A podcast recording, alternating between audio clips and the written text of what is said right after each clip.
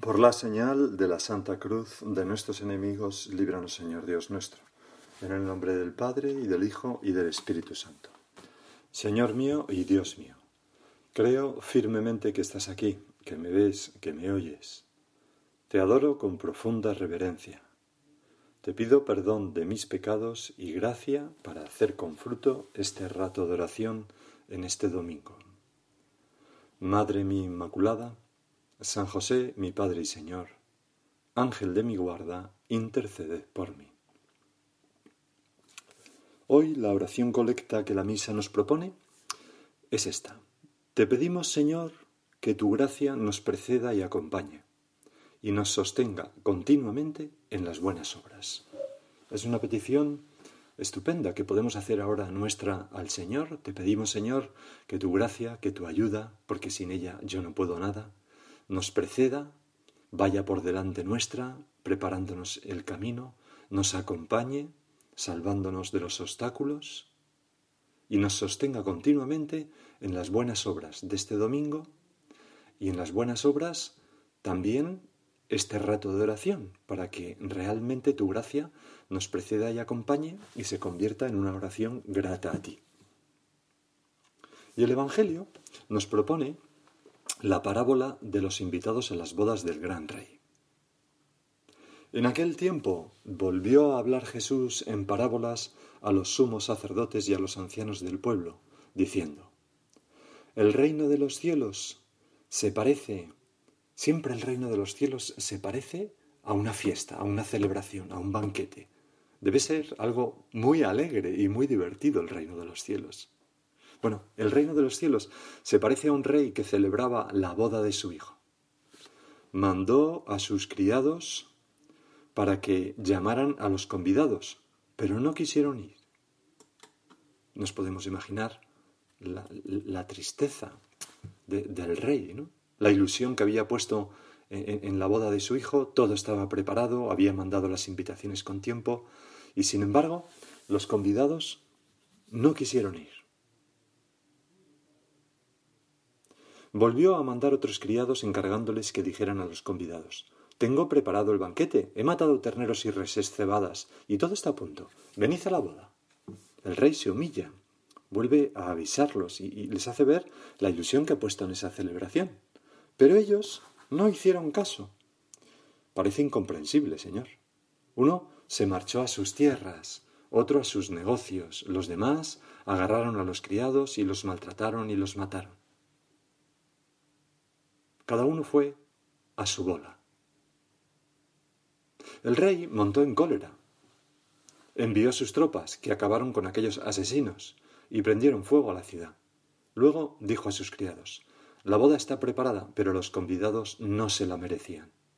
Id ahora los cruces de los caminos, y a todos los que encontréis, llamadlos a la boda. Ahí estamos nosotros, ¿no? Los criados salieron a los caminos y reunieron a todos los que encontraron, malos y buenos. La sala del banquete se llenó de comensales. Cuando el rey entró a saludar a los comensales, reparó en uno que no llevaba traje de fiesta y le dijo Amigo, ¿cómo has entrado aquí sin el vestido de boda? El otro no abrió la boca. Entonces el rey dijo a los servidores Atadlo de pies y manos y arrojadlo fuera a las tinieblas. Allí será el llanto y el rechinar de dientes, porque muchos son los llamados, pero pocos los elegidos. Este Evangelio nos habla de una boda. Una boda que es el momento en que el hijo del rey se entrega, se desposa con su, con, su amada, con su mujer, para vivir juntos siempre. ¿Y qué es esa boda sino la entrega de Cristo en la cruz por su iglesia, que es su esposa? Este banquete de bodas al que están invitados los siervos del rey no es otro que la actualización diaria, siempre actual, de la pasión, muerte y resurrección de nuestro Señor Jesucristo. Algo que tiene lugar en cada misa, especialmente en la misa de los domingos, pero en cada misa. Cada misa es la boda de Cristo con su iglesia, las bodas del Hijo del Rey. Cada misa en cada misa, tú, Señor, te entregas por nosotros. Y el Rey, Dios Padre, Y tú mismo, Señor, tienes la ilusión de tener cerca a las personas queridas en ese momento. Tengo preparado el banquete, he matado terneros y reses cebados, y todo está a punto. Venid a la boda, nos dice el Señor. Venid a la misa. Asistid a la Santa Misa, especialmente el domingo. Hoy es domingo. Hay una gran ilusión de, nuestro Dios y de nuestro Señor. Pero ¿qué hacemos tantas veces nosotros? Ellos no hicieron caso. Uno se marchó a sus tierras. Hay gente que se va de puente, de excursión. Otro a sus negocios. No, tengo mucho que trabajar, que hacer. Los demás agarraron a sus criados y los maltrataron y los mataron. O simplemente me niego, ¿no? A, acudir a, a la Santa Misa. Qué pena, Señor, que nosotros a veces no valoremos suficientemente ese momento en el que tú nos invitas, al que tú nos invitas y en el que tú nos quieres tener bien cerca como personas queridas, invitados a las bodas. Tengo aquí un tarjetón de, bueno, es de mi hermana, ¿no? En realidad, de mi hermana eh, el día de su boda. Se casó en el 2003 yo entonces no era sacerdote eh, y hice de padrino porque mi padre pues había fallecido dos, dos, años antes. Y un, año, y un año antes, o sea, eh, justo un año antes de, la boda, eh, había fallecido de accidente pues uno de mis hermanos. Y entonces recibí este tarjetón de boda de, de mi hermana, ¿no? Ana. Madrid, 30 de septiembre del 2003. Bueno, José, no hay mucho más que decir, solo que como ya sabes, eres el padrino. Hoy, precisamente, es el aniversario de la muerte de Javier, y siento que ni él ni papá puedan acompañarme. Por eso, lo que más ilusión me hace del día de la boda es teneros cerca, porque ahora empieza una nueva vida en la que yo constituya una nueva familia. Espero que también, como mamá y papá, una buena familia. Nada más. Como les he dicho al resto de los hermanos, gracias por aguantarme y por quererme como soy. Eso de haber nacido en una familia sana mentalmente es un privilegio. Va una sonrisa, Ana. Pues esta tarjeta cuando la leí en su día la guardé pensando que esto es lo que Jesús me dice a mí en cada misa. Lo que más ilusión me hace es teneros cerca a vosotros, mis discípulos, cuando yo entrego mi vida por vosotros.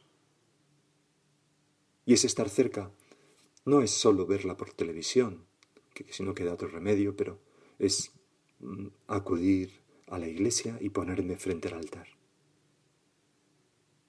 Dios quiere tenerte como invitado. ¿Cómo te vas a quedar en casa?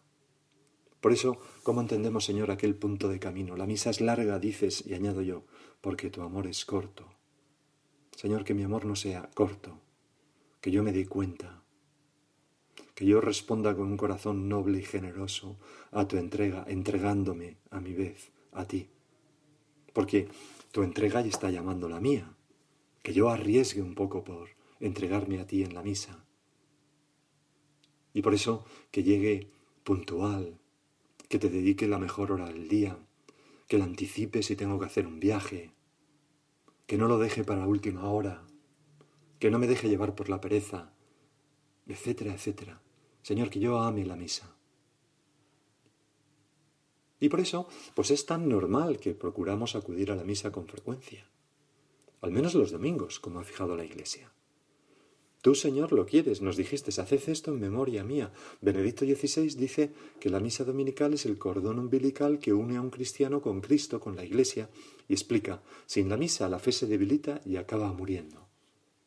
Yo muchas veces perdonar, ¿no? Que cuente otra cosa personal, pero muchas veces he pensado que, entre las cosas que tengo que agradecer a mis padres, pues es el ejemplo que, me han dado de que jamás, ni una sola voz, ni una sola vez en toda mi vida, ni con viajes, ni sin viajes, ni en medio de las vacaciones, ni jamás he visto que dejaran de acudir a la Santa Misa un domingo.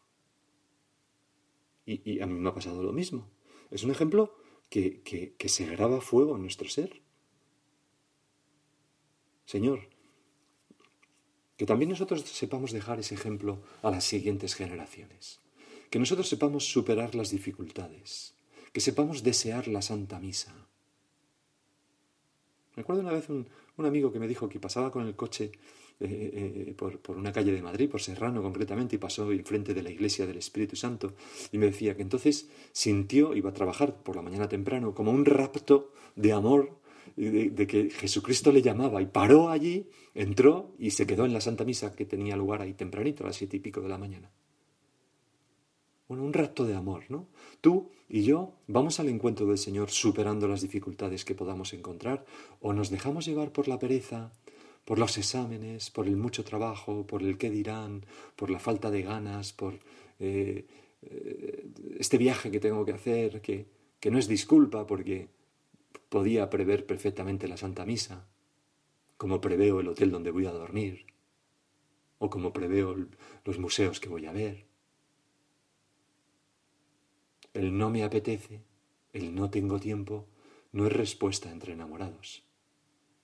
Me acuerdo hace ya años en un colegio mayor que estábamos, eh, estaba yo jugando a las cartas con unos, un grupo de chicos de colegiales de ese colegio mayor a las 12 de la noche o a las 11 de la noche y fumándonos unos cigarros, pues nada, haciendo amistad con ellos para, que, para que tuvieran más confianza con el sacerdote que era yo.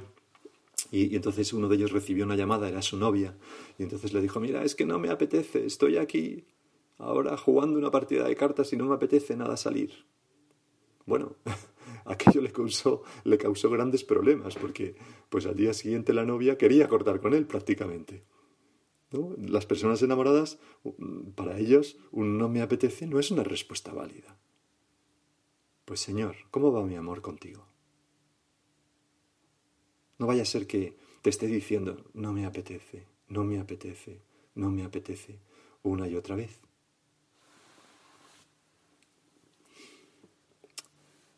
En el otoño de 1972 ocurrió una anécdota que es bien bonita.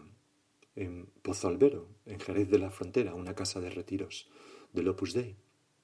Nuestro padre, San José María, estaba pasando unos días allí e invitó al almuerzo a Antonio Bienvenida, aquel famoso torero que era supernumerario del Opus Dei, y a su mujer. Durante el almuerzo, Antonio Bienvenida contó varias anécdotas a San José María. Y, San José María se reía al oírlas y aprovechaba para ir intercalando comentarios espirituales. Y hubo un momento en que el torero explicaba lo que en el argot taurino se llama torear con temple, es decir, el esfuerzo por dar el pase lo más despacio posible, como para perpetuar el momento del arte.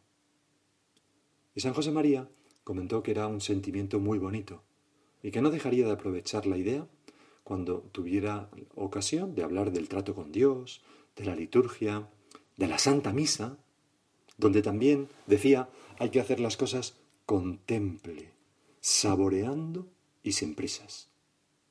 Bueno, pues esa fue un rato de tertulia, ¿no? Y, entonces, mm, después de, esa comida con Antonio Benvenida y su mujer, pues tuvo lugar un encuentro en, en la en, una carpa que se montó allí en Pozolvero eh, con, bastantes cientos de personas, ¿no? Una tertulia. Y, cuando empezó la tertulia, eh, Antonio Bienvenida y su mujer no se podían quedar porque tenían que ir a una cosa y entonces eh, se estaban marchando, pero había una megafonía, ¿no?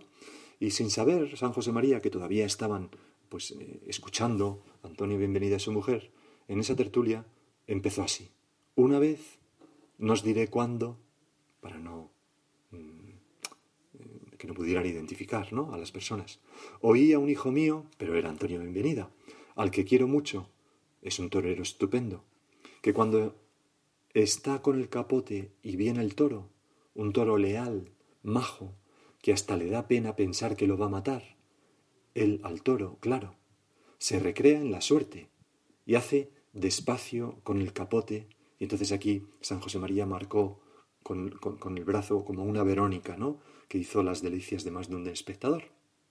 Y añadía, pues sí, recrearse, recrearse en la suerte como un artista con amor. Esto es también lo que hay que hacer con Dios nuestro Señor. En la Santa Misa. Bueno, Antonio, bienvenida, escuchó eso y se emocionó, ¿no? Mucho de, de oírle decir esas palabras. Bueno, examinémonos, tú y yo, Sabemos celebrar, en mi caso, o en tu caso asistir, o celebrar, si eres sacerdote, a la Santa Misa así, contemple, saboreando cada gesto y cada oración, el introito, en el nombre del Padre, del Hijo, yo me confieso ante vosotros hermanos y ante de que he pecado mucho. Señor, ten piedad. Cristo, ten piedad. Gloria a Dios en el cielo y en la tierra. Santo, santo, santo es el Señor. Me pongo de rodillas, me levanto, etcétera, etcétera. Todos los, los detalles que hacen distinta cada misa de una de otra. Las antífonas, las oraciones colectas. Vamos viviendo despacito y saboreando esas cosas. O vamos a bulto, con prisas, sin caer en los detalles, sin marcar, sin marcar ese, e, e, ese, ese, no sé, ¿no? Como, como esa, esa Verónica. ¿Cuánto, por ejemplo, nos ayuda meditar los textos de la misa, prepararla con la oración, recitar las oraciones que nos corresponden con la entonación y el ritmo adecuado, gozando en nuestro interior? Todo eso es como el torero, recrearse en la suerte, con pena de que ya acabe. Y a veces, Señor, nos pasa pues lo contrario, que estoy tan distraído que cuando me doy cuenta, ahí va, ya ha pasado el Evangelio, ya estoy en la consagración. Y no me he dado cuenta.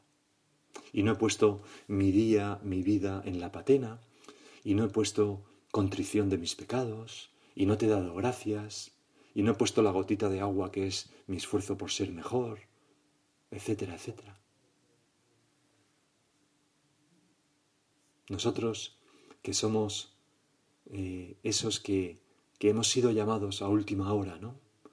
Id a los cruces de los caminos y a todos los que encontréis llamados a, la boda.